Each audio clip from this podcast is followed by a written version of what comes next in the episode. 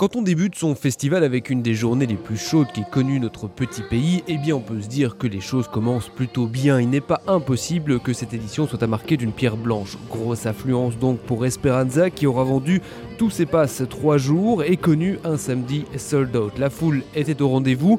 Selon les premières projections, vous avez été plus ou moins 36 000 à vous balader à travers les allées du festival, ce qui en fait la deuxième meilleure édition de tous les temps. Du monde donc, et pourtant pas question de se sentir comme un mouton au milieu de son troupeau. Pas à ce festival où tout est bon enfant, pas à ce festival où l'important n'est pas d'être bien habillé, mais d'être confortablement habillé. Esperanza a son public, un public qui souvent fonctionne au ralenti, aidé, il faut bien le dire, par cette petite odeur de plante verte qui vous suit un peu partout. Souvent, en tendant l'oreille, vous pourrez d'ailleurs surprendre une conversation qui débutera par ces mots alors ton voyage en Amérique du Sud, ça s'est bien passé.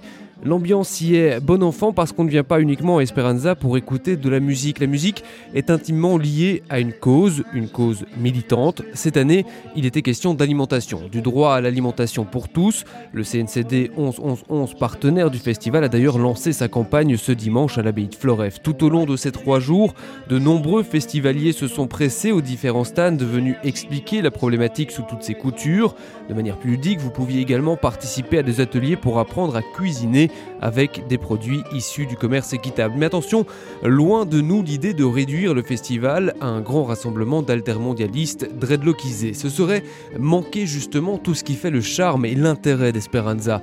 Le mélange jeune, très très jeune, personnes plus âgées, riches, pauvres, hommes, femmes, martiens. À Esperanza, tout cela n'a aucune importance. Tout ce petit monde se mélange dans la joie et la bonne humeur.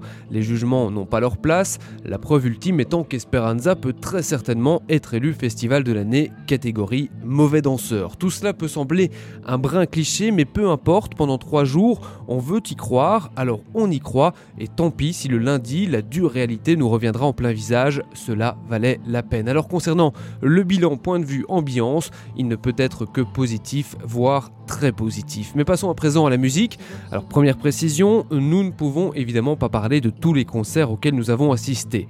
Deuxième précision, nous ne prétendons absolument pas être objectifs, au contraire, nous revendiquons une complète subjectivité. Voilà qui est dit. Alors parlons donc musique, avec cette grande question cette année, est-ce que tous les groupes invités avaient réellement leur place à Esperanza? Il est vrai que certains sont en droit de se torturer l'esprit pour savoir si Mélanie Di Biagio et son projet légèrement prise de tête n'étaient pas un peu perdus sur la scène principale, ou encore si Anne Pierlet et son piano sont réellement à leur place dans une affiche qui fait en général la part belle aux musiques du monde. Pour nous, la réponse est bien, et eh oui, tout simplement parce qu'il serait intellectuellement intenable de louer l'efficacité d'un public bigarré et quelques secondes plus tard s'offusquer d'une programmation trop large. Ce problème étant à présent résolu, revenons sur quelques moments magiques qui nous ont fait dresser les poils sur les bras.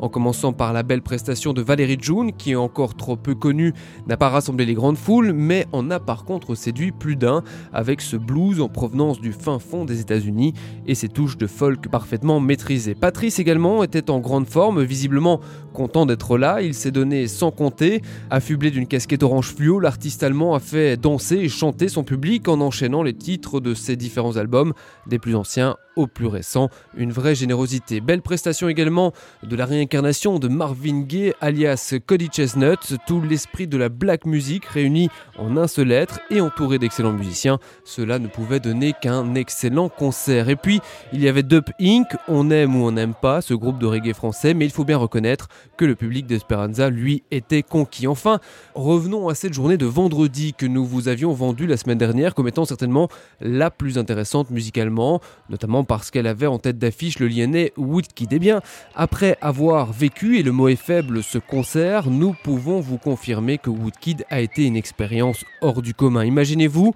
sur une place dans les hauteurs de Floref, derrière vous l'abbaye, devant vous la scène où sont projetées des images en noir et blanc agrémentées d'un jeu de lumière millimétré au-dessus de vous les étoiles. À tout cela, évidemment, vous ajoutez la musique de l'album de Golden Age avec ces moments d'une intense sensibilité qui s'enchaînent avec des passages que l'on qualifiera de mystico-tribal. Enfin, cerise sur le gâteau, le lyonnais Johan Lemoine avait l'air de prendre son pied que ce soit au moment où il s'est amusé à sauter sur les épaules d'un de ses musiciens pour mieux danser sur le rythme de ses grosses caisses, ou lorsqu'un énorme sourire est venu illuminer son visage à la fin du rappel quand le public s'est mis à chanter une partie du morceau Run Boy Run. Alors oui, c'était complètement grandiloquent. Oui, Woodkid avait sa place sur l'affiche d'Esperanza, parce qu'à l'image de ce concert, pendant trois jours, les règles ont été contournées gentiment, intelligemment, et pendant trois jours, à tort ou à raison, nous avons cru qu'un autre monde était possible.